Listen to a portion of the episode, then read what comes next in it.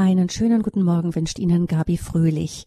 Magersucht ist ein rätselhaftes Phänomen. Hunger, Entbehrung, ein bis auf das Skelett abgemagerter Körper.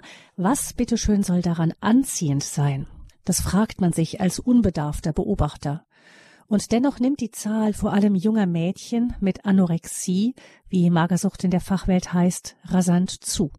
Kinder- und Jugendpsychologen schlagen Alarm, weil gerade in den letzten Jahren intensiver Kontaktbeschränkungen und auch allgemeiner Verunsicherung ihre Praxen mit jugendlichen Patienten mit Essstörungen volllaufen. Mit dabei auch immer mehr Fälle von Magersucht. Nach offiziellen Statistiken waren 2019 mehr als ein Prozent der Frauen mit Magersucht in Deutschland. Bei den jungen Frauen liegt der Prozentsatz noch viel höher. Zehn Prozent von ihnen überleben die Krankheit nicht. Was steckt dahinter? Warum hungern sich junge Menschen vor den Augen ihrer verzweifelten Umwelt schier zu Tode und das mitten im Überfluss unserer westlichen Gesellschaften? Darüber sprechen wir heute in der Lebenshilfe unter dem Thema Lebenslinien immer zu viel und niemals genug. Warum ich mich fast zu Tode gehungert habe. Unser Gast ist eine junge Frau, die Anna, wie sie ihre Anorexie getauft hat, aus nächster Nähe kennt.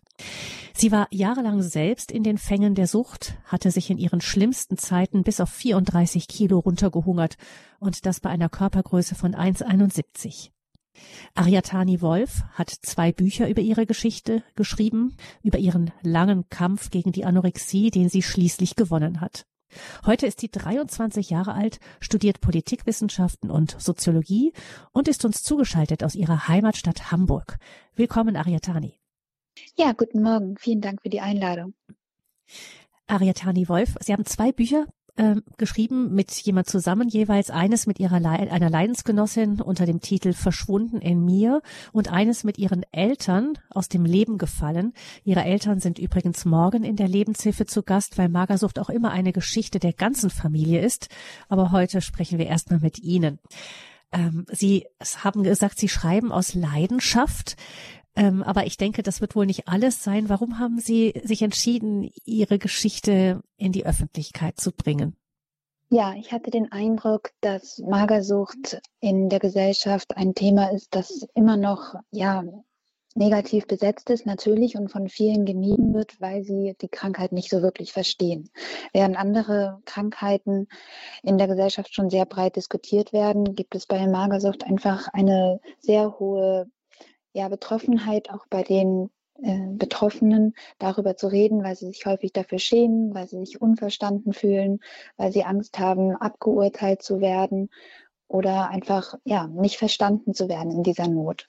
Und ich wollte eben durch meine Bücher aufklären einerseits, aber eben auch den Betroffenen in dem Sinne eine Stimme geben um eben diese Krankheit auch mehr in den Mittelpunkt zu rücken und darauf aufmerksam zu machen. Und ich wollte den Betroffenen und auch den Angehörigen, gerade mit dem zweiten Buch auch ganz praktisch aus meiner Erfahrung, soweit ich es kann, erzählen, was mir geholfen hat, was mich bewegt hat und wie man eben auch mit Gott, wie es bei mir war, einen Weg aus dieser Krankheit herausfinden kann.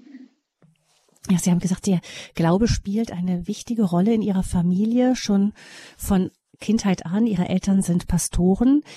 Wir hören in unseren Sendungen hier gerade in der Lebenshilfe immer wieder von Frauen, die ein schlimmes Kindheitstrauma erlitten haben, zum Beispiel Missbrauch oder ähnliches und auch dann in der Folge auch magersüchtig geworden sind. Das kann man bei Missbrauch ja verstehen, ähm, dass man versucht eben das Weibliche von sich irgendwie fernzuhalten.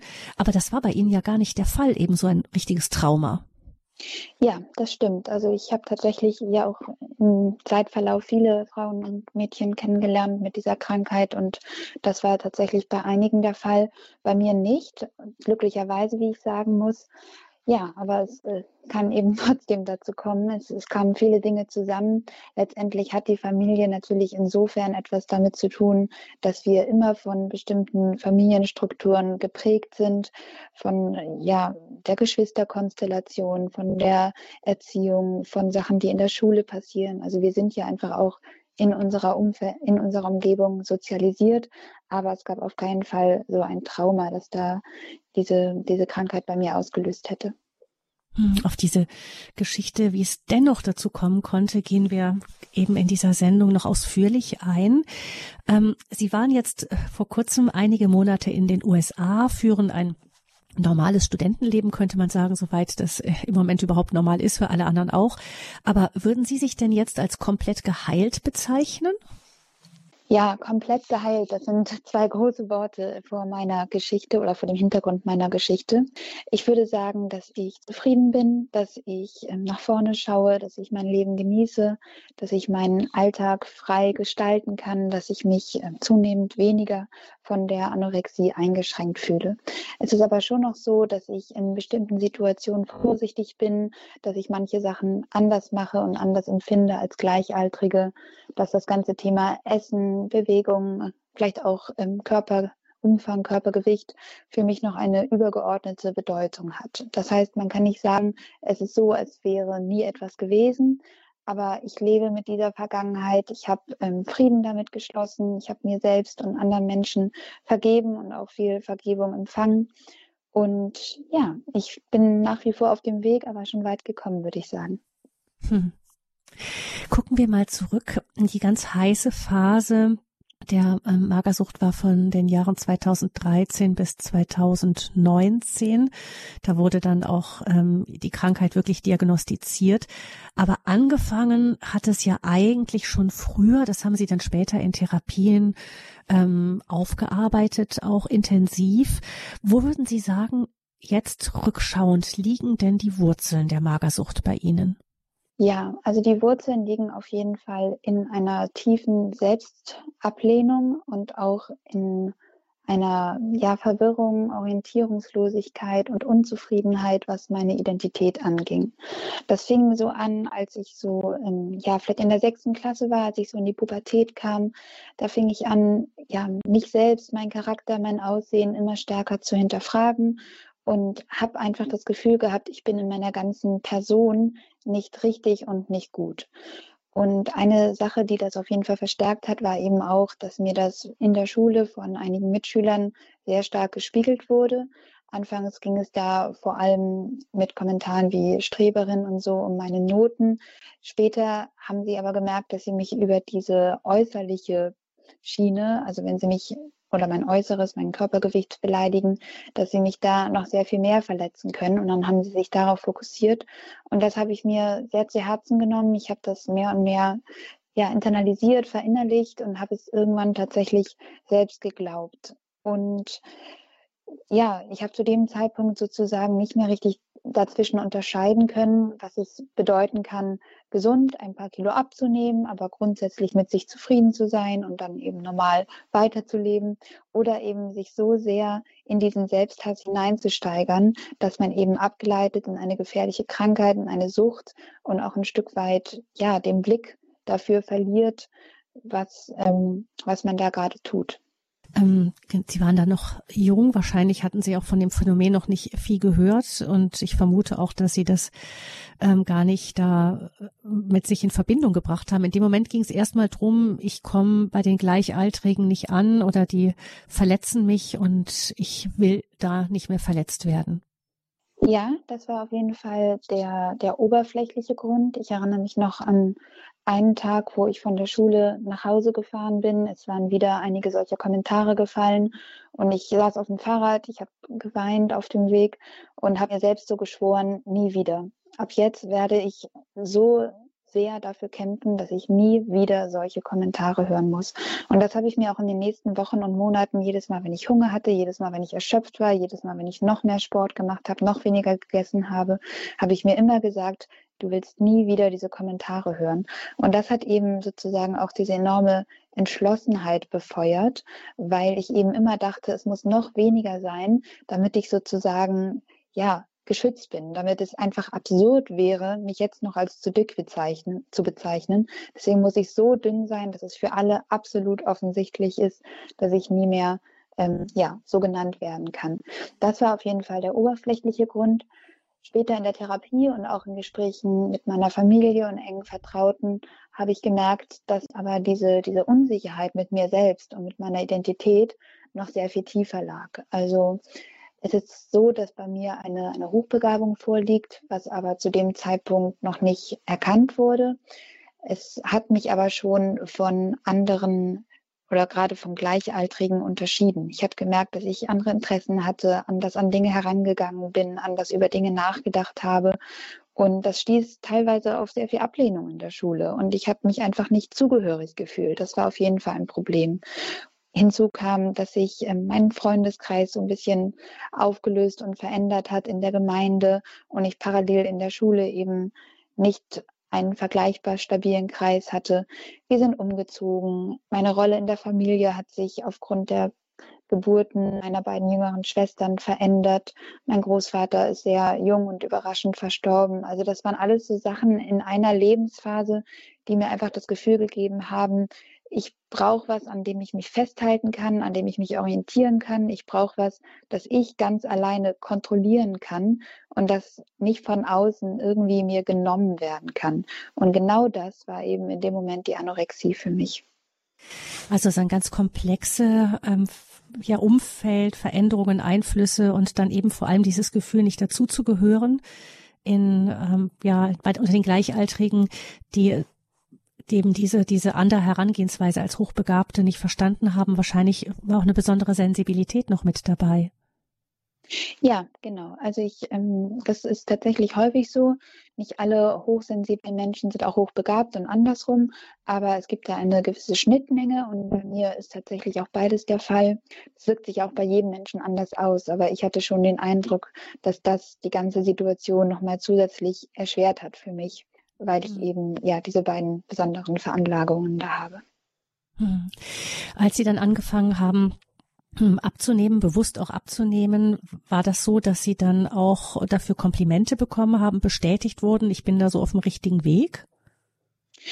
Das ist ein interessanter Punkt, denn da kommt dann tatsächlich auch das Umfeld ins Spiel und vielleicht so die, die große Frage, was kann denn das Umfeld auch präventiv tun, um solche ähm, fatalen Entwicklungen bei jungen Frauen und Mädchen vorzubeugen. Und ich möchte da niemandem die Schuld zuschieben und ich habe es ja selbst lange Zeit nicht erkannt, was ich da tue. Aber was mich auf jeden Fall ermutigt hat, ist eben, dass ich sehr, sehr viel positives Feedback bekommen habe. Und das Fatale war, dass es am Anfang auch gar nicht problematisch war, weil ich ähm, hatte eine normale Figur, vielleicht sogar ein bisschen im oberen Normalbereich. Ich hätte durchaus ein paar Kilo gesund abnehmen können, ohne ohne dass das irgendwie ein Problem gewesen wäre. Und am Anfang habe ich eben ja sehr viel positives Feedback bekommen. Die Kommentare in der Schule hörten sehr schnell auf.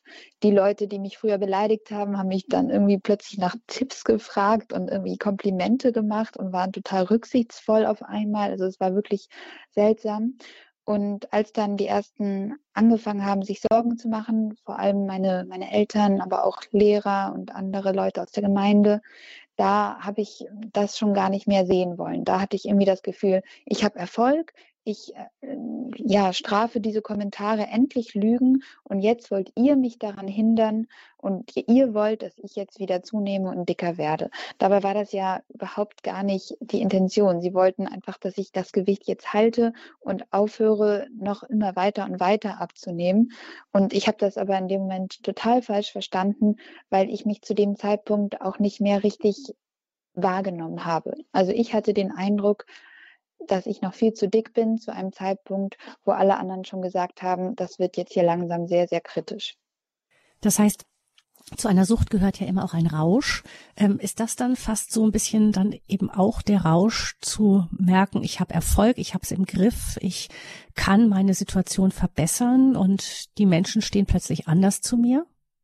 Ja, das würde ich schon sagen. Das spielt auf jeden Fall mit rein. Und in dem Sinne gab es natürlich auch ganz konkret Erleichterungen in meinem Alltag, dadurch, dass einfach diese furchtbaren Kommentare aufhörten. Auf der anderen Seite hat mich das Ganze natürlich auch unglaublich viel gekostet. Also ich habe meine Lebensfreude verloren. Es haben sich auch Freunde ein Stück weit von mir abgewandt, weil ich einfach nicht mehr so lustig und ja, lebenslustig und aufgeweckt und fröhlich war wie früher ich habe ähm, natürlich alle möglichen körperlichen Nebenwirkungen gehabt, die meinen Alltag erschwert haben. Ich hatte ständig Hunger, ich habe mich schwach gefühlt. Also das kam alles dazu. Und trotzdem war es mir das in dem Moment irgendwie wert. Also ich habe all diese Einschränkungen und Belastungen auf mich genommen, weil dieses Ziel des Abnehmens so übergeordnet war. Und man muss eben auch sagen, zur, zur körperlichen Seite kommt ja auch die psychische Seite hinzu. Ich habe da tatsächlich eine gewisse Sicherheit daraus gezogen. Also ich hatte das Gefühl, hier habe ich Erfolg, hier erbringe ich Leistung, hier bin ich uneingeschränkt die Beste. Das kann mir niemand nehmen. Also in dem Sinne hat die, die Magersucht ihren Zweck sehr gut erfüllt. Und gerade weil sie als Bewältigungsstrategie eine Zeit lang ja so ähm, gut mir gedient hat, hat sie sich eben auch so verfestigen können. Und als ich gemerkt habe, was das für ein fataler und auch äh, mutmaßlich tödlicher Weg, also es kann ja tödlich enden, Weg ist, war das schon ja viel zu spät, als dass ich das noch aus eigener Kraft hätte bewältigen können. Hm. Ähm, das heißt, äh, ähm, die, ihre, ihre Intelligenz, die hohe Begabung in der Schule, die hat ihnen eher Feinde gemacht, während mit dem, äh, mit, mit dieser, äh, mit dieser Anstrengung und mit dem ständigen Abnehmen und dem Schlanksein, da, da haben sie sich Freunde gemacht, damit hatten sie mehr Erfolg. Im Grunde, was sagt uns das denn über die Gesellschaft auch? Das ist ja schon verrückt. Ja, ja, also das Wort Freunde muss man natürlich in Frage stellen, denn was sind das für mhm. Freunde, die einen nur akzeptieren, wenn man ein bestimmtes Gewicht hat oder eben ein bestimmtes mhm. zu hohes angeblich Gewicht nicht hat? Also das ist natürlich einfach ein, eine Tendenz, äh, die unsere Gesellschaft und gerade auch die jüngere Generation prägt, die ganz ungesund ist und der wir auch entgegenwirken sollten. Ich denke, das Ganze hat auch viel mit dem Bild zu tun, das transportiert wird, wie insbesondere junge Frauen und Mädchen zu sein haben. Bei mir war jetzt Social Media nicht der Auslöser. Ich habe das eher ja eben durch mein Umfeld direkt gespiegelt bekommen, aber bei ganz vielen anderen ist es eben auch ähm, durch die Werbung, durch Social Media, durch durch Sachen, die sie eben ja auch durch diese mediale Welt gespiegelt bekommen, schlimmer geworden oder sogar ausgelöst worden. Und es ist einfach insgesamt ein Bild in unserer Gesellschaft, wie Mann oder in dem Fall vielleicht sogar eher Frau zu sein hat, das komplett in die falsche Richtung geht. Es gibt allerdings auch schon gegenläufige Trends. Also ähm, es gibt immer mehr ja auch Influencer, wie man das ja in unserem Sprech heutzutage nennt, die sich eben für Body Positivity einsetzen. Das heißt, die es sozusagen ähm, befürworten und noch aktiv fördern, dass Menschen ihren Körper ja einfach so annehmen, wie er ist, dass sie sich nicht verstellen, dass sie ja einfach auch ihren eigenen Rhythmus, ihr eigenes Wohlfühlgewicht, ihren ihre eigene Essensmenge finden, mit der sie sich gut fühlen, ohne sich da irgendwelchen Kalorienangaben und Regeln und Maßen und Konfektionsgrößen unterzuordnen. Und ich bin sehr froh, dass es diese Entwicklung gibt und das kann man nur bestärken und fördern. Haben Sie denn damals, als Sie angefangen haben, das Gewicht so ähm, runterzuziehen, äh, was für Methoden sind Sie da gefolgt? Ja, also erstmal muss ich äh, sagen, dass ich von diesen ganzen klassischen Diäten irgendwann nichts mehr gehalten habe. Ich hatte das davor schon mal ausprobiert mit irgendwelchen Drinks und so. Das hat nie funktioniert. Von daher habe ich einfach nach und nach Lebensmittelgruppen die mit vielen Kalorien von meiner ähm, ja, Essensliste gestrichen und sie auf eine virtuelle schwarze Liste gesetzt. Und ich habe auch einfach dann Mahlzeiten gestrichen und parallel das Sportpensum immer weiter erhöht. Also ich habe dann einfach keine Süßigkeiten gegessen, keine kalorienhaltigen Getränke, irgendwann kein Fleisch mehr, irgendwann dann auch keine Nudeln, Kartoffeln, andere Kohlenhydrate mehr. Am Ende ging das so weit, dass ich nur noch Obst- und Gemüsesorten gegessen habe, die extrem viel Wasser enthalten haben und nicht mehr kalorienreiche Gemüsesorten. Genau, parallel habe ich dann ähm, mein Sportpensum suggestive erhöht und so ging das dann tatsächlich relativ schnell und relativ kontinuierlich abwärts. Hm. Wobei, wenn man Sport macht, dann, dann braucht man ja gerade normalerweise, also äh, äh selbst braucht man ja die Kalorien. Das heißt, dass sie das überhaupt geschafft haben, dann ein anstrengendes Sportpensum zu machen, obwohl sie äh, das Futter sozusagen nicht geliefert haben, ist ja auch schon erstaunlich. Ja, also ich schreibe das auch in meinem Buch es, oder in unserem Buch. Es, es waren sehr, sehr dunkle Tage, einsame Nächte, anstrengende Stunden.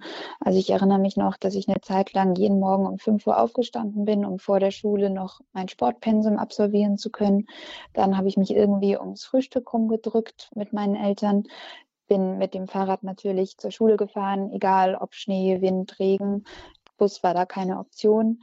In der Schule habe ich mich dann irgendwie so durch die ersten Stunden gequält, habe mittags vielleicht ein paar Karottensticks gegessen, wenn es hochkam, oder einen Salat ohne Dressing, weil das das einzige Gericht war in der Cafeteria, das erlaubt war.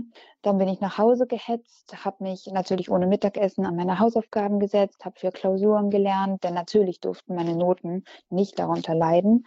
Abends habe ich dann meine zweite Runde Sport gemacht und ganz spät am Abend oder am, am, späteren Abend, wenn ich dann mit allen Pflichten fertig war, habe ich mir dann noch eine kleine Portion Salat oder Gemüse oder so erlaubt. Und dann ging es am nächsten Morgen in demselben Trott weiter. Also das waren schon sehr, sehr harte Wochen und Monate. Hm.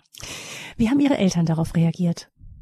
Ja, also am Anfang muss man sagen, dass meine Mutter insbesondere einfach auch meine Not gesehen hat, meine Not äh, mit diesen Beleidigungen und meinen Wunsch abzunehmen. Und ich finde das auch extrem verständlich und in Ordnung, dass sie versucht hat, mich da zu unterstützen. Das mag Leuten jetzt absurd erscheinen, aber wie ich gesagt habe, war es ja in Ordnung, dass ich ein paar Kilo abgenommen habe. Und sie hat einfach äh, mich ermutigt, indem sie natürlich nicht dieses Hungern ermutigt hat, sondern indem sie gesund gekocht hat, indem sie für mich da war, indem sie mir zugehört hat. Und das ähm, ja, war sozusagen alles in Ordnung so. Sie war dann aber gerade, weil sie mich so eng in diesem Prozess begleitet hat, auch die allererste, die da die Warnsignale gesehen hat und die sehr, sehr früh gesagt hat, Tani, das geht hier in die falsche Richtung, das ist zu viel, ähm, so ist das nicht mehr gesund, das war nicht der Plan. Und das habe ich natürlich ignoriert und teilweise habe ich sie dann auch sehr stark von mir weggestoßen, habe ihr nicht mehr erzählt, was ich so alles mache, habe sogar gelogen, Dinge verheimlicht, weil ich eben in meinem Tun nicht gestört werden wollte. Genau. Weihnachten hat sie, glaube ich, auch das erste Mal ja so richtig intensiver mit anderen Leuten darüber gesprochen, auch mit, mit meinem Vater natürlich und hat da ihre Sorge geäußert, auch immer wieder mir gegenüber. Und im Januar hat sie dann auch gesagt, dass wir zusammen zur Hausärztin gehen und das Ganze, also einfach mal eine Blutuntersuchung machen und dann mal eine Expertenmeinung einholen. Und da wurde dann ja auch tatsächlich das erste Mal schon Anorexie diagnostiziert. Genau, also man kann sagen, am Anfang ähm, haben sie einfach meine Not gesehen und meinen Wunsch unterstützt, aber sehr schnell wurde dann die Sorge übermächtig und dann haben sie eben auch versucht, ja, mich dazu zu bewegen, mit dem Abnehmen aufzuhören. Was hat das denn für Sie bedeutet, dass Sie diese Diagnose bei der Ärztin bekamen? Also in dem Moment erschien mir das komplett absurd. Also ich weiß wirklich noch, wie ich in diesem Arztzimmer saß und dachte, die Frau spinnt. Das kann doch nicht ich sein. Denn das, was ich morgens im Spiegel gesehen habe, war ja immer noch ein unförmiges Etwas, das optimiert werden musste. Und dass sie jetzt sagt, dass ich diszipliniert und dünn genug sein sollte, um dieses Etikett Magersüchtige aufgeklebt zu bekommen, das erschien mir absolut absurd. Das konnte ich einfach nicht mit meinem Bild von mir in Vereinbarung bringen.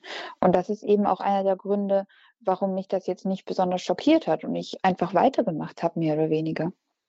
Und wann ist Ihnen dann selber klar geworden, dass da etwas aus den Fugen geraten war?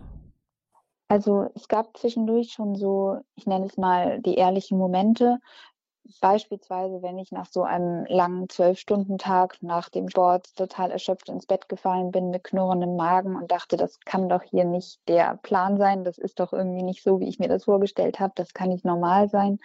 Da habe ich schon gemerkt, dass ähm, ja, das ein Problem ist, dass es auch schon in Richtung einer Störung geht und natürlich auch in den Momenten, wo ich damit konfrontiert wurde, dass jemand gesagt hat, ja, wenn du kein Problem hast, dann isst doch mal, dann probier es doch mal aus, dann verzichte doch mal auf Sport, dann komm doch mal mit uns ins Restaurant, dann isst doch mal wie jeder andere ein Stück Kuchen auf der Party.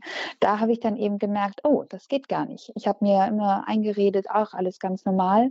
Aber wenn man nicht mehr normal mit anderen Menschen essen kann, ist das eben ein Zeichen dafür, dass es eben gerade nicht mehr das ist, was man normalerweise als ähm, gesund oder als gesundes Essverhalten verstehen würde. Das habe ich mir aber, wie gesagt, nicht eingestanden. Und meine Eltern haben dann angefangen, im Frühjahr 2013 mich zur Gewichtskontrolle zu schicken. Da habe ich dann auch viel geschummelt, um eben meine Abnahme zu verdecken. Und als das irgendwann nicht mehr ging, habe ich mein Wie ging das? Wie, wie kann man da schummeln? Ganz kurz, wie kann man da überhaupt schummeln? Ja, also ich habe ganz viel Wasser vorher getrunken, teilweise so viel, dass ich fast eine Wasservergiftung bekommen habe. Ich wusste gar nicht, dass es das gibt, aber das gibt es tatsächlich, wenn man irgendwie ja innerhalb von sehr kurzer Zeit ähm, sechs, sieben Liter trinkt, dann wird das tatsächlich gefährlich, weil das Blut sich so stark verdünnt. Erst recht, wenn man dann eben schon im Untergewicht ist und insgesamt nicht mehr so die beste Konstitution hat. Dann habe ich irgendwann auch tatsächlich mir im Baumarkt Gewichte gekauft und mir die überall an den Körper gebunden und irgendwelche Klamotten darüber gezogen da kann man auch tatsächlich nur sagen, dürfen die Ärzte gerne noch ein bisschen versierter werden. Ich habe die Arzthelfer da teilweise als sehr unbedarft erlebt, dass die mich da mit komplett mit Klamotten auf die Waage gestellt haben und ihnen gar nicht in den Sinn kam, dass ich da irgendwie gegenarbeiten könnte. Damit meine ich eben, oder das meine ich eben damit, wenn ich sage, es ist auch noch ein Nischenphänomen, bei dem sich viele Ärzte selbst nicht so gut auskennen. Genau. Ja, also das sind so Methoden, wie man leider schummeln kann. Mhm. Irgendwann wurde die Differenz aber so groß, dass das auch nicht mehr so richtig geklappt hat und ich dann mein Gewicht eine Zeit lang gehalten habe, um, um einfach auch sozusagen ja zu demonstrieren, es geht doch, ihr müsst euch keine Sorgen machen und so weiter. Trotzdem glaube ich, dass diese Verzögerung, dass ich das Gewicht halten konnte, nur möglich war, weil ich in dem Moment etwas hatte, worauf ich mich stattdessen fokussieren konnte. Und das war tatsächlich meine Teilnahme an einem politischen Rhetorikwettbewerb. Denn da habe ich sozusagen ein Metier gefunden, in dem ich glänzen konnte, in dem ich gut war, das mich erfüllt hat, das mir Spaß gemacht hat, das mir irgendwie auch was gegeben hat und wo ich gemerkt habe, okay, ich bin mehr als die Magersucht. Ich, ich kann nicht nur gut abnehmen, ich kann auch gut reden, ich kann mich für politische Sachverhalte begeistern. Und das war tatsächlich eine Möglichkeit, ähm, ja, wo ich mich ausleben konnte. Und das hat diese ganz, diesen ganz schlimmen Absturz in die Magersucht um ein paar Monate verzögert. Aber man muss tatsächlich sagen, sobald diese Phase abgeschlossen war, kam dann dieser Absturz. Also man muss sich das so vorstellen, in diesem Wettbewerb, es gibt mehrere Runden und das ging dann über ein paar Monate. Aber noch auf der Abschlussfahrt, die ich sozusagen als Preis gewonnen habe, hat sich das Ganze dann extrem zugespitzt. Und im Herbst 2013 bin ich auch das erste Mal in die Klinik gekommen. Und da habe ich dann schon gemerkt, dass das ist hier nicht mehr normal und ich bin wirklich krank. Hm. Wie kam es zu diesem Klinikaufenthalt? Ja, also ich hatte ähm, ja diese längere Zeit des Abnehmens und war ohnehin schon im Untergewicht. Und dann habe ich zum Ende der Sommerferien nochmal in relativ kurzer Zeit, also vier, fünf Wochen, zwölf Kilo verloren. Und das war dann zu viel für meinen Körper. Ich hatte dann so eine Art körperlichen Zusammenbruch. Ich konnte einfach an dem Tag nicht mehr aufstehen und zur Schule gehen. Es erschien mir unmöglich, meinen Alltag weiterzuführen. Vielleicht hätte ich mich dazu gezwungen, wenn ich gewusst hätte, wozu das führt, wenn ich versuche, mich krank schreiben zu lassen, sozusagen. Aber ich dachte in dem Moment einfach, ähm, ja, ich werde in Ruhe gelassen, darf im Bett bleiben und dann geht es am nächsten Tag irgendwie weiter. Das hat aber so nicht geklappt. Man muss dazu sagen, dass meine Eltern zu dem Zeitpunkt auf einer Geschäftsreise waren und weil sie sich schon so Sorgen um mich gemacht haben, haben sie mich eben nicht allein mit meinem Bruder zu Hause sein lassen, sondern haben mich bei einer befreundeten Familie, bei ja, sehr guten Freunden sozusagen untergebracht für die paar Tage. Und die Mutter ähm, hat dann gesagt, das kann ich nicht verantworten, wir gehen jetzt in die Notaufnahme und hat mich dann da ähm, ja fast schon hingeschleppt.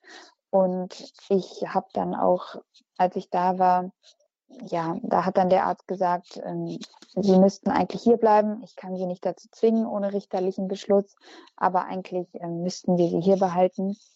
Und ich konnte das dann auch einfach unserer Freundin, also dieser befreundeten Mutter, nicht zumuten, mich in dem Zustand wieder nach Hause zu nehmen.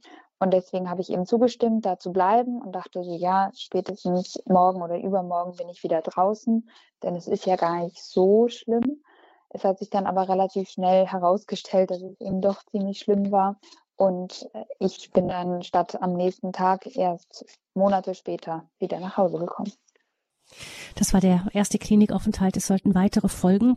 Wir hören hier in der Lebenshilfesendung bei Radio Horeb Ariatani Wolf. Sie ist Studentin und Autorin unter dem Thema Lebenslinien immer zu viel und niemals genug, warum ich mich fast zu Tode gehungert habe. Nach einer Musik geht's weiter im Gespräch mit Ariatani Wolf.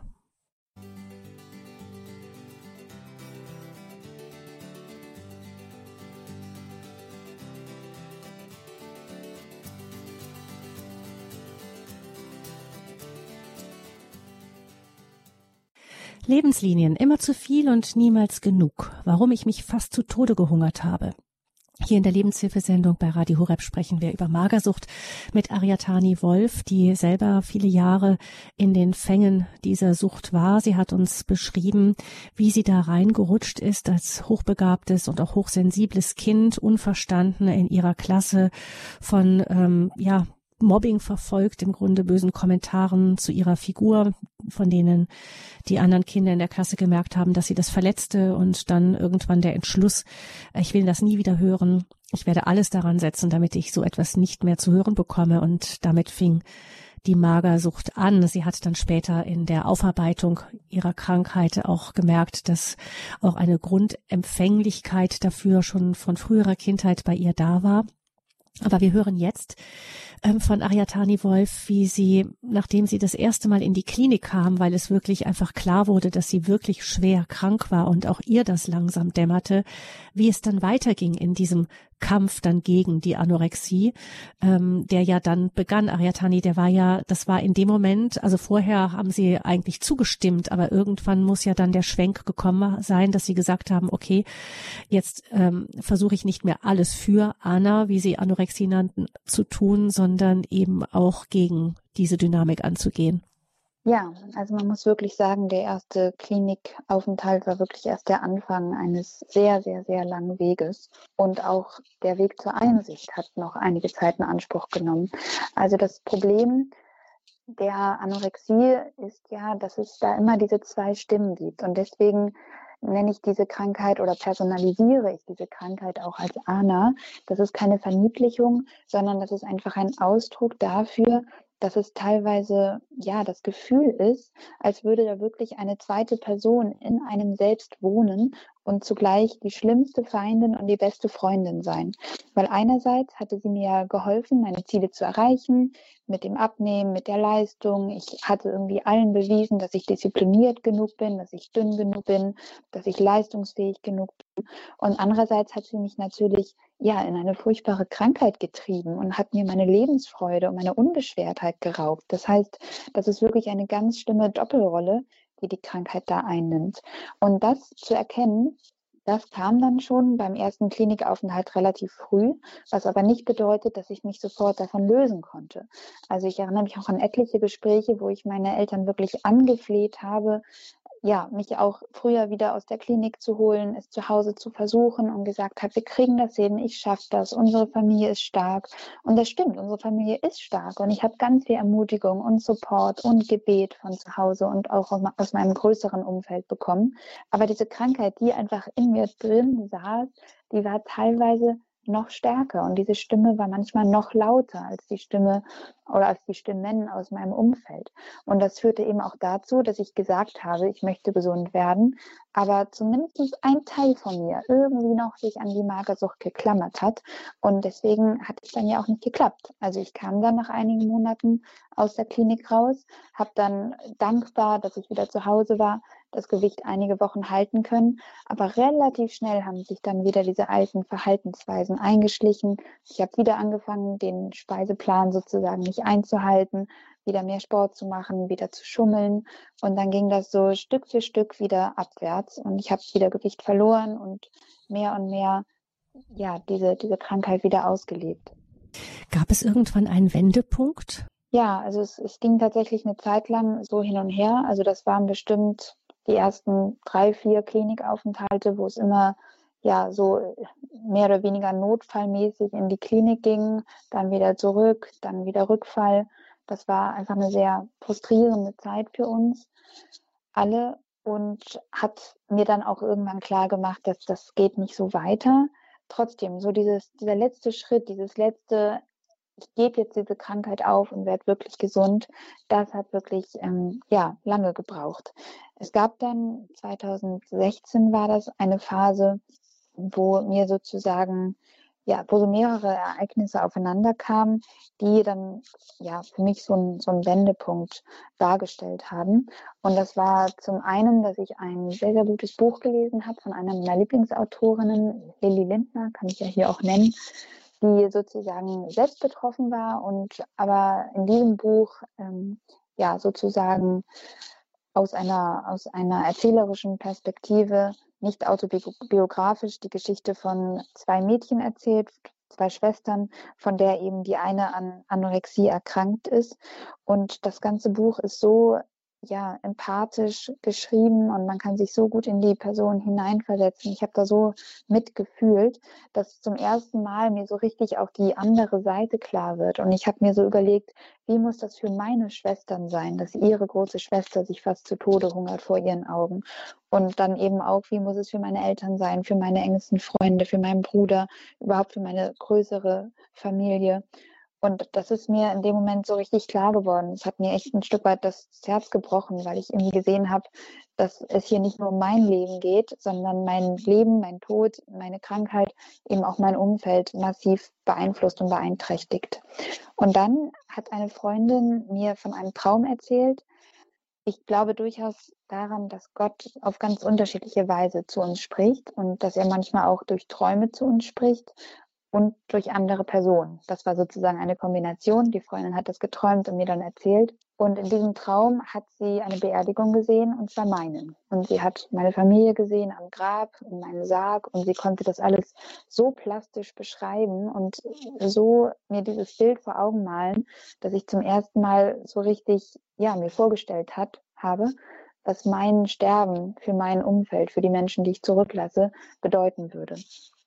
Zu dem Zeitpunkt war ich tatsächlich so krank, dass es mir relativ egal war, um meinetwillen, ob ich sterbe, weil ich dachte, das, was ich hier führe, das ist kein richtiges Leben mehr. Ich existiere, aber ich lebe nicht wirklich. Aber in dem Moment habe ich verstanden, egal ob ich dieses Leben momentan als lebenswert und als wertvoll empfinde oder nicht, meine Familie und mein Umfeld tut das auf jeden Fall. Und selbst wenn ich es momentan nicht für mich tun kann, möchte ich für sie durchhalten und für sie versuchen weiterzumachen. Und dann habe ich eben ja beschlossen, dass ich auf jeden Fall nicht sterben möchte, dass ich meinem Leben nicht aktiv oder passiv ein Ende setze. Und dann ging das los, dass ich eben wirklich ganz langsam Schritt für Schritt auch versucht habe, mich mit anderen und positiven Sachen zu füllen. Also dass ich auch wieder versucht habe, mehr Bibel zu lesen, mehr ja, mich irgendwie auch auf diese Ermutigung an mich ranzulassen. Die waren zwar auch davor da, aber lange Zeit habe ich halt so gesagt, ja, das, das, damit kann ich nichts anfangen und Gott spricht sowieso nicht zu mir und vielleicht kann er mir gar nicht helfen und so. Und in dieser Phase habe ich dann auch begonnen, Gott wieder mehr zu suchen und auch diese, diese Wahrheiten, die Gott über mich und mein Leben ausspricht, mehr an mein Herz ranzulassen. Trotzdem war das dann noch ein langer Prozess, aber ich würde sagen, ab diesem Punkt ging es in die richtige Richtung.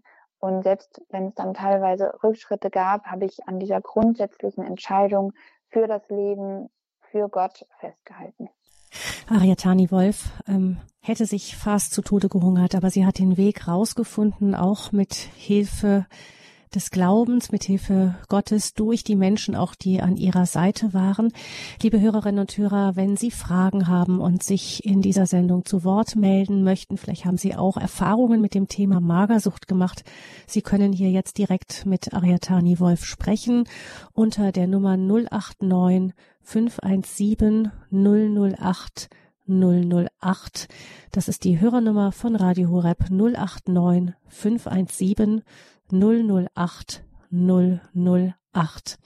Die Telefone werden gleich freigeschaltet sein und dann können Sie auch in dieser Sendung mitsprechen, auch mit Ihren Fragen sich zu Wort melden. Noch einmal die Nummer 089 517 008 008. Ariatani, ähm, Sie haben über Ihren Glaubensweg auch gesprochen. Ähm, der, diese Anorexie, die Magersucht ist ja ein Stück wirklich Selbstzerstörung und sie waren dennoch eben immer mit dem Glauben an Gott, einen liebenden Gott, der seine Zusagen über sie spricht, aufgewachsen und dennoch ähm, waren diese anderen Stimmen, diese Stimme von Anna, wie Sie sie nennen, waren stärker. Ähm, wie, wie ist es denn dann Ihnen gelungen, dann trotzdem zu sagen, nein, ich will der Stimme nicht mehr glauben, ich glaube der anderen Stimme mehr? Ja, Sie sprechen da tatsächlich einen, einen ganz ja, wichtigen Zusammenhang an, mit dem ich auch lange gehadert habe. Also ich habe aber auch lange gedacht, ich hätte doch eigentlich die besten Voraussetzungen gehabt, um irgendwie ja ein, ein erfülltes Leben zu fühlen im Glauben und an Gott festzuhalten und ihm zu glauben, weil es eben immer in mein Leben hineingesprochen wurde. Und gerade ich zweifle jetzt so sehr. Das war auch etwas, was große Schuldgefühle in mir ausgelöst hat, weil ich so dachte, ich müsste es doch eigentlich besser wissen. Und deswegen war das tatsächlich auch ein erster und sehr, sehr wichtiger und notwendiger Schritt, dass ich mir selbst vergeben habe und dass ich gesagt habe, okay, ich habe diesen ganzen Input von meiner Familie bekommen, ich bin damit aufgewachsen, aber ich habe trotzdem meine Zweifel, meine Fragen, meine, meine Punkte, wo ich irgendwie mit Gott hadere, wo ich irgendwie, ja, einfach ähm, sozusagen ja, in Anführungsstrichen nicht die perfekte Christin bin, sondern auch noch irgendwie auf der Suche nach Gott und der Wahrheit. Und das habe ich erstmal akzeptiert und dann auch vor Gott gebracht. Ne? Einfach auch ähm, ja, Vergebung empfangen und aufgehört, mich so selbst dafür zu verurteilen, dass mein Glaube in der Zeit so klein war. So, und auf dieser Grundlage konnte ich dann irgendwie auch ja wieder zu Gott kommen und mich an ihn wenden und meine Sorgen irgendwie vor ihn bringen, weil ich eine Zeit lang ja das Gefühl hatte, das steht wie so eine Barriere zwischen ihm. Also dass ich einfach, sage ich mal, zu schlecht bin, um zu ihm zu kommen. Und in dem Moment habe ich aber verstanden, dass das nicht geht. Also niemand ist zu weit unten, zu weit weg, um zu Gott zu kommen. Gerade für uns, die irgendwie in ganz existenziellen Nöten sind, ist Jesus gekommen und hat Gott eben dieses unglaubliche Opfer gebracht. Genau, und das habe ich verstanden und deswegen habe ich dann auch wieder mehr angefangen zu beten und das war schon ein Schlüssel, weil ich dadurch diese Sachen, diese Wahrheiten wieder mehr an mein Herz lassen konnte. Und dazu muss man sagen, auch wenn diese Zweifel schon sehr fundamental waren, das, was meine, ja, die Art und Weise, wie ich aufgewachsen bin und auch wie meine Eltern mich geprägt haben, das, was das eben in mein Leben gesprochen hat und gelegt hat, das war immer da. Also da war immer so eine ganz tiefe Grundgewissheit, es gibt einen Gott und er liebt mich. Und auch zu den Zeiten, wo ich das überhaupt nicht gespürt habe, wo ich mich sogar selbst gehasst habe, wo alles an mir irgendwie falsch und viel und zu viel war, selbst in diesen Zeiten wusste ich, da gibt es einen liebenden Gott und der ist auch für mich da. Und irgendwann konnte ich das dann auch wieder mit dem Herzen glauben und annehmen. Und das hat mir dann auch geholfen, mein Verhalten zu verändern. Das ist ja auch dann ähm, das Thema Unvollkommenheit zulassen, was ja gegenüber Gott eigentlich gar nicht anders geht. Ja, ähm, das scheint dann für mich auch ein Schlüssel zu sein, nämlich das ist ja das Thema, das sich bei Ihnen da durchgezogen hat. Ich will unbedingt vollkommen sein, ich will richtig sein, ich will es richtig machen, aber dieser entscheidende Schritt zu Gott zu sagen, ich weiß, ich hab's es nicht richtig gemacht, ich bin unvollkommen, wirkt sich dann wahrscheinlich auch auf den Rest aus. Ja, auf jeden Fall. Manchmal, manchmal denkt man so, Gott ist so, so groß und wunderbar, dass man irgendwie selber perfekt sein muss, um zu ihm zu kommen. Dabei ist genau das Gegenteil der Fall. Und auch dieses Mantra der Perfektion, das ist ja auch ein Stück weit, ja, etwas, das aus unserer Gesellschaft uns gespiegelt wird, dieser Leistungsdruck, was man heutzutage alles parallel schaffen soll, diese, diese Ansprüche, die an uns herangetragen werden, bezüglich des Aussehens, bezüglich der Leistung, bezüglich Job, bezüglich ähm, ja, familiären und privaten Verpflichtungen. Überall soll man seine Rolle spielen, überall soll man performen. Das kann ja auch sehr überfordernd sein. Und auch wenn sich das bei den wenigsten Leuten eben dann in so einer schlimmen Anorexie auswirkt, gibt es ganz viele Menschen, die damit hadern, die darunter leiden und die auch destruktive Kompensationsstrategien nutzen, sei es jetzt in anderen Süchten oder einfach in einem Gefühl der, der Unvollkommenheit und der Selbstablehnung. Ich glaube, das betrifft viel mehr Leute, als ähm, ja, als man so denkt oder als man vielleicht auch mhm. von außen sieht. Und deswegen glaube ich auch, dass das wirklich ein Schlüssel ist, dass mehr Menschen in unserer Gesellschaft Gott kennenlernen und auch einfach ähm, seine Liebe für sich entdecken und annehmen lernen. Denn das ist letztendlich der Schlüssel in mhm. meinen Augen zur, zur wirklichen Selbstannahme, unabhängig von Leistung. Hm. 089 517 008 008 ist die Nummer zu dieser Sendung, unter der Sie selber auch über das Thema Magersucht sprechen können. Mit Ariatani Wolf. Eine Hörerin ruft uns aus Nordrhein-Westfalen an. Anonym, herzlich willkommen. Guten Morgen. Ja, guten Morgen. Ich äh, möchte zu Ihrem Vortrag was sagen. Und zwar habe ich einen Sohn, der mit 17, 18 äh, Jahren äh, magersüchtig wurde, hat dann auch eine Therapie gemacht bei einer Psychologin, die meines Erachtens gläubig war, denn ich habe in der Zeit in deren Bibliothek gesessen und habe anhand der Bücher eben gesehen, dass da äh, Glaube vorhanden ist. Äh, dann hatte ich auch gedacht, naja, er schafft es wohl, aber ähm, der ist mittlerweile 53 und ist immer noch so dünn. Der Job, der fährt Rennrad, äh, macht sich selber einen unheimlichen Leistungsdruck er äh, hat also einen Posten, wo er sehr gut verdient. Also er muss immer 200-prozentig sein. Hilft mir sehr viel. Mein Mann ist vor kurzem gestorben, das heißt vor anderthalb Jahren. Und macht für mich sehr, sehr viel, auch den ganzen Schriftkram. Aber der ist zum Beispiel nicht hier. Ich sage, ich koche dann, weil du so viel für mich tust, weil er oft erst abends um halb acht kommt. Aber ähm, wenn wir hier also zusammen essen, will der gar nicht. Und äh, mhm. äh, da mache ich mir natürlich große Sorgen, weil er ja schon so alt ist. Ne?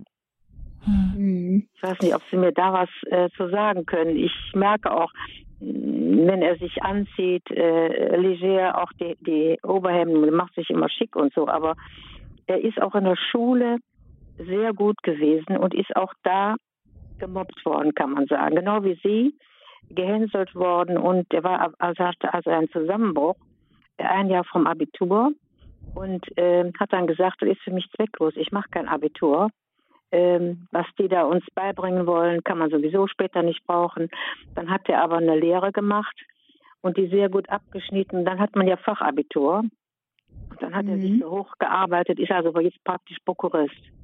Aber der hat mhm. nicht viele Freunde. Der hat einen Freund noch von, äh, von der Lehre her. Da trifft er sich ein oder zweimal im Jahr. Der hat auch keine Freundin, wie gesagt der arbeitet und kauft Häuser und, und sowas. Also da sage ich ihm, wofür? Du hast keine Familie. Wofür machst du dir diese ganze Arbeit und so weiter? Da sagt er, ja, macht mir doch Spaß. Ich beschwere mich doch nicht. Also da weiß er nicht mit umzugehen. Hm. Ja. Vielleicht, ach, jetzt ja, da sprechen Sie was dazu sagen. Ja, ja, da sprechen Sie ein wichtiges Thema an. Es gibt natürlich leider auch eine, eine wachsende Anzahl von Jungen und Männern, die davon betroffen sind weil die ja auch sozusagen vor diesem, diesem Leistungsdruck und auch bestimmten Schönheitsidealen nicht gefeit sind. Mhm. Ja, also das klingt tatsächlich nach einem Profil oder nach Charakterzügen, die ich sehr gut nachvollziehen kann. Also dieses sehr disziplinierte und leistungsorientierte und ganz ehrlich, das mag auch stimmen, dass ihrem Sohn das Spaß macht. Also ich habe auch tatsächlich jetzt immer noch einen Tagesplan, wo manche meiner Freundinnen sagen, ähm, spinnst du, das ist doch viel zu viel. Aber mhm. ja, mir macht das Spaß. Ich bin gerne mhm. vielseitig engagiert. Ich interessiere mich für vieles. Und es mhm. klingt so, als hätte ihr Sohn da auch sehr viel Energie. Und ich glaube ihm auch, dass ihm das Spaß macht. Gleichzeitig glaube ich, dass ihm vielleicht so ein bisschen der Ausgleich fehlt. Also die gelösten Abende mit Freunden, die Zeiten in der Familie das schöne Essen nach Feierabend. Und da ist es natürlich ganz schwer, so von außen zu raten. Aber ich würde ihn auf jeden Fall beständig ermutigen und nicht aufhören, das vorzuschlagen und ihn einzuladen und immer wieder diese Angebote zu machen. Mhm. Ich kann nur sagen, wenn meine Familie irgendwie in den Zeiten, wo ich so ganz in meiner Schiene war und immer allein gegessen habe und mich ganz stark abgekapselt habe, wenn meine Familie da gesagt hätte, ja, mach ruhig, wir lassen dich, das, mhm. das wäre nicht so gut gewesen. Sie haben immer die Hand ausgestreckt, sie haben immer die Tür offen gehalten. Und ich glaube, dieses Angebot können sie ihrem Sohn auch machen und das, das wird er merken. Und ich wünsche mir sehr, dass er irgendwann auch in der Lage ist, das zu sehen und auch anzunehmen. Ja, der hat mir jetzt vor kurzem mal einen Satz gesagt, da war ich also sehr erschüttert. Also mit dem Essen, er isst so viel, dass er überleben kann. Fand ich also schrecklich, ne? Ja, ja, also, also Essen, oh, also das ist, Essen sollte und darf ja auch Genuss sein. Ne? Aber in unserer ja. Gesellschaft hat man mehr und mehr das Gefühl, dass irgendwie ein bestimmter Anteil der Bevölkerung ja, äh, Essen im Überfluss konsumiert und das eben in einer anderen Art und Weise ungesund auslebt, während andere oder ein zunehmend großer Teil eben das Gefühl hat, sich da alles vom Munde absparen zu müssen und irgendwie auf Dauerdiät sein zu müssen. Und uns fehlt manchmal in unserer Überflussgesellschaft so dieses, dieses gesunde Verhältnis zum Essen, diese Dankbarkeit und Wertschätzung und dass man es eben weder unter noch überkonsumiert. Mhm. Und ja, ich meine, Essen nur um zu überleben, das, das ist auf jeden Fall zu wenig. Da fehlt mhm. ganz viel. Es hängt ja viel damit zusammen, auch ähm, an Gemeinschaft und so weiter. Und ich kann mir vorstellen, dass gerade wenn jemand das so lange so praktiziert und im Grunde davon nicht umkommt, dann, dann ist es wahrscheinlich umso schwerer durchzudringen, weil das eben so viele Jahre schon geht und er lebt immer noch. Also da durchzudringen und zu sagen, es gibt noch etwas anderes, äh, Ariatani stelle ich mir auch nicht leicht vor. Ja, ich habe tatsächlich auch Freunde, ich kenne jetzt natürlich auch viele, die so ein bisschen ähm, im jüngeren Alter noch sind als jetzt in den 50ern, aber selbst die haben teilweise seit 10, 12 Jahren Anorexie. Und natürlich, wenn man so lange mit so einer Krankheit lebt und in diesem engen Korsett aus Regeln, die eben die Anorexie uns auferlegt, ähm, ja, da hat man teilweise gar nicht mehr den Blick dafür, was auch möglich sein könnte. Und ich muss ganz ehrlich sagen, das erfordert sehr viel Mut, aber meine Strategie, die sich als sehr erfolgreich herausgestellt hat, war eben auch der Sprung ins kalte Wasser. Also ich bin zu einem Zeitpunkt um und ausgezogen, um mein Studium zu beginnen, wo viele ähm, gesagt hätten, du könntest jetzt auch in der Klinik gehen, vom Gewicht her und so. Und ich habe gesagt, nein, ich brauche jetzt eine neue Perspektive. Ich brauche ein Ziel, ich brauche eine Aufgabe und ich brauche etwas, das mich begeistert und das mir auch irgendwie zeigt, wofür es sich lohnt, diesen Kampf zu kämpfen wie schön das Leben sein kann. Das wollte ich wieder erleben. Und dann bin ich umgezogen, ich habe mir einen neuen Freundeskreis aufgebaut, ich hatte Erfolg im Studium, ich hatte interessante Jobs, ich ähm, habe irgendwie ja, bin im Glauben gewachsen, habe meinen Freundeskreis ausgeweitet und habe eben ganz wichtig auch wieder angefangen mit Menschen zu essen. Und diese entspannten Stunden in der Mensa, in der Mittagspause oder so, die waren so unglaublich wertvoll. Die haben mir einfach gezeigt, wie das Leben auch sein kann. Dann haute natürlich die Corona-Pandemie ziemlich hart rein, aber zum Glück hatte ich eben vorher schon diese Erfahrung machen dürfen, dürfen und das hat mich wahnsinnig ermutigt. Von daher, hm. man muss immer auf die individuelle Situation gucken. Manchmal ist die körperliche Situation so schlimm, dass man eben in die Klinik muss. Aber gerade wenn man in so einer Situation ist, wo es irgendwie geht, aber man das Gefühl hat, das ist eigentlich kein wirkliches Leben in Fülle, da würde ich wirklich sagen, verlasst eure Komfortzone, wagt einen Schritt, sucht euch Leute, die euch helfen, die das mit euch gemeinsam machen, die sagen, komm, wir gehen jetzt zusammen ins Restaurant und dann probiert es aus, denn es lohnt sich wirklich. Mhm. Bei mir kommt das Bild da so vom, vom Fahrrad, nicht? Wenn man stehen bleibt, dann kippt's um. Beim Vorwärts, Vorwärtsgehen ist es vielleicht manchmal leichter, dann noch auf den schmalen Rädern das Gleichgewicht zu halten. Ähm, vielen Dank unserer Hörerin für ihren Anruf und ähm, für Sie auch nochmal der Tipp. Morgen gibt es eine Sendung eben grundsätzlich die Entsprechung zu der heutigen Sendung mit den Eltern von Ariatani Wolf. Da gucken wir ganz besonders ähm, auf diese Gratwanderung zwischen loslassen und sich kümmern, sich immer wieder melden und so. Also wenn Sie möchten, können Sie morgen gerne nochmal einschalten und vielleicht auch mit den Eltern von Ariatani Wolf noch sprechen. Danke für Ihren Anruf. Alles Gute, Gottes Segen für Ihren Sohn. Und eine nächste Hörerin ruft uns ebenfalls anonym an aus dem Fünfseenland. Hallo, guten Morgen. Guten Morgen. Schön, dass ich durchgekommen bin. Ich ähm, war gerade oder bin gerade auf dem Weg in die Klinik zu meiner Tochter, die eben ähm, an Anorexie erkrankt ist und habe hab Radio Horeb angehabt und dachte mir, oh, wow, das passt ja heute. Ähm, genau, also meine Tochter ist noch sehr viel jünger, die ist gerade erst elf geworden und ist jetzt seit zwölf Wochen in der Klinik, eben auch in die Klinik gekommen aus einem sehr, sehr schlimmen körperlichen Zustand. Und ich fand es jetzt auch interessant zu hören, dass Sie morgen nochmal eine Sendung mit den Eltern haben, trotzdem vielleicht auch gerade nochmal eine Frage an Sie, Ariatani. Also ich tue mich wahnsinnig schwer, weil die, die Betreuer, die sagen, ähm, zu Recht, natürlich durch die, durch die Krankheit sind wir in so eine, in so eine falsche Machtstruktur gekommen als Eltern. Die, äh, unsere Tochter konnte ja immer sagen, wenn das und das ihr nicht macht, dann esse ich nicht. Und wir haben uns da irgendwie so ein bisschen auf diese Spirale eingelassen und äh, müssen da jetzt auch wieder rauskommen. Und die Betreuer sagen eben oft, ja, vielleicht kommen sie auch einfach mal nicht, wenn irgendwas nicht klappt oder wenn sie bei irgendwas nicht mitmacht. Und mir fällt das wahnsinnig schwer zu, zu entscheiden, wie viel Begleitung braucht sie und wie viel braucht sie aber auch wieder Eltern, die sagen, so geht's nicht. Ähm, mhm. Haben Sie da vielleicht einen Tipp aus, aus der anderen Seite, Sicht sozusagen? Ja, ja, vielen Dank für Ihren Anruf. Also das ist tatsächlich eine, eine Gratwanderung. Ich habe das auch viel mit meinen Eltern besprochen, wie diese Phase für sie war.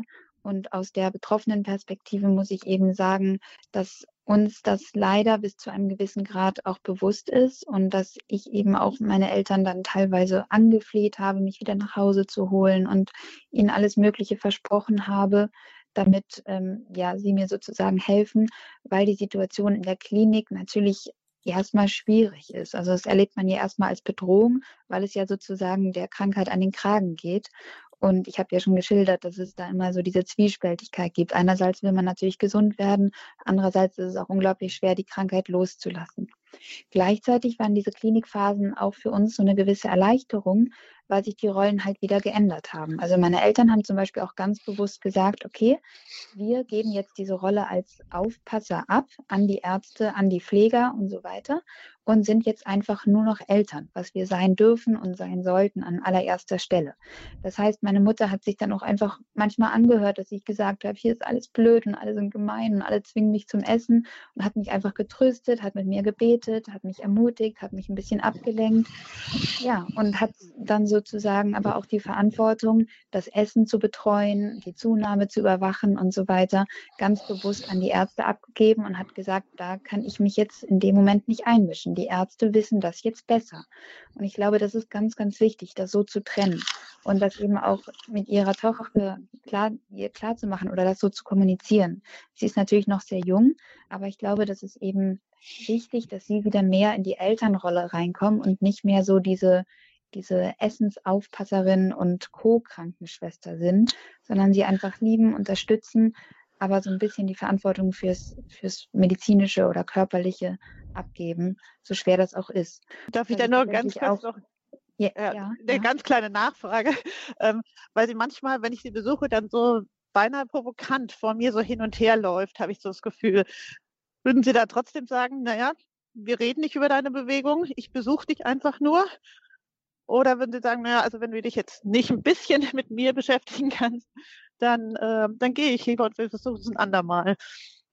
Ja, also viele Betroffene haben halt einen unglaublichen Bewegungszwang und das klingt tatsächlich mhm. auch, als würde sie das so ein bisschen äh, zwanghafter umhertigern.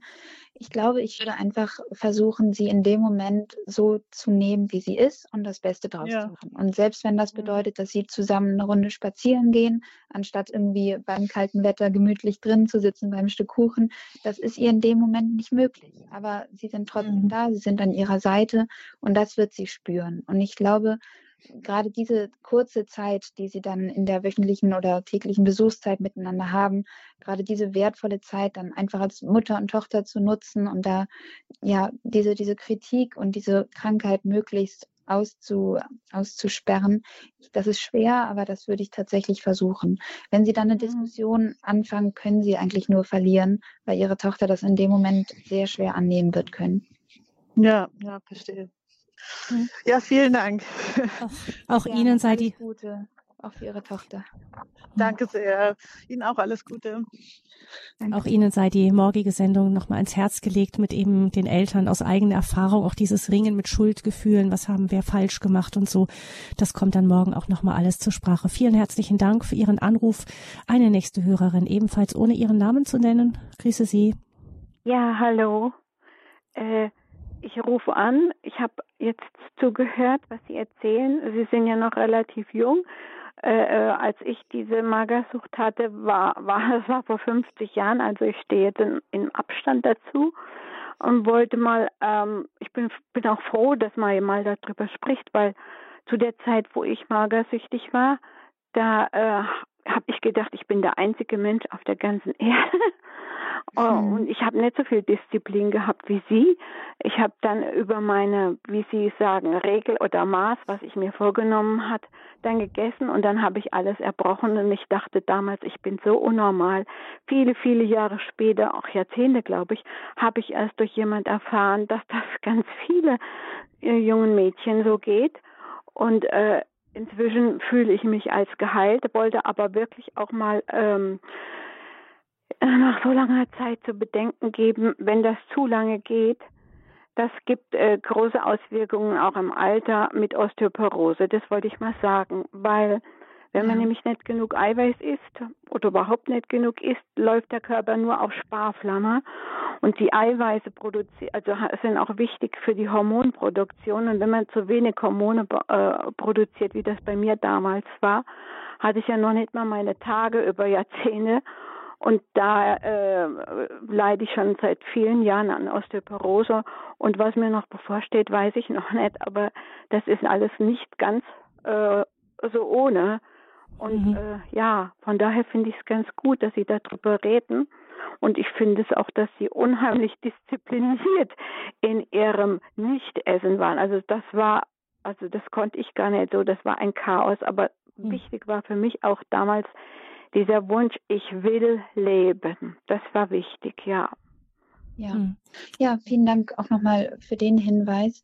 Also das ist äh, tatsächlich so, dass bei vielen dann auch eine Anorexie in eine Bulimie umschlägt. Also Bulimie ist ja auch unter dem Namen Essbrechsucht bekannt und teilweise ist das dann auch phasenweise ähm, so, also dass man Hungerphasen hat und dann Phasen, wo man einfach nicht mehr kann, wo man ganz viel isst und dann aber, um das eben sozusagen ungeschehen zu machen, wieder erbricht.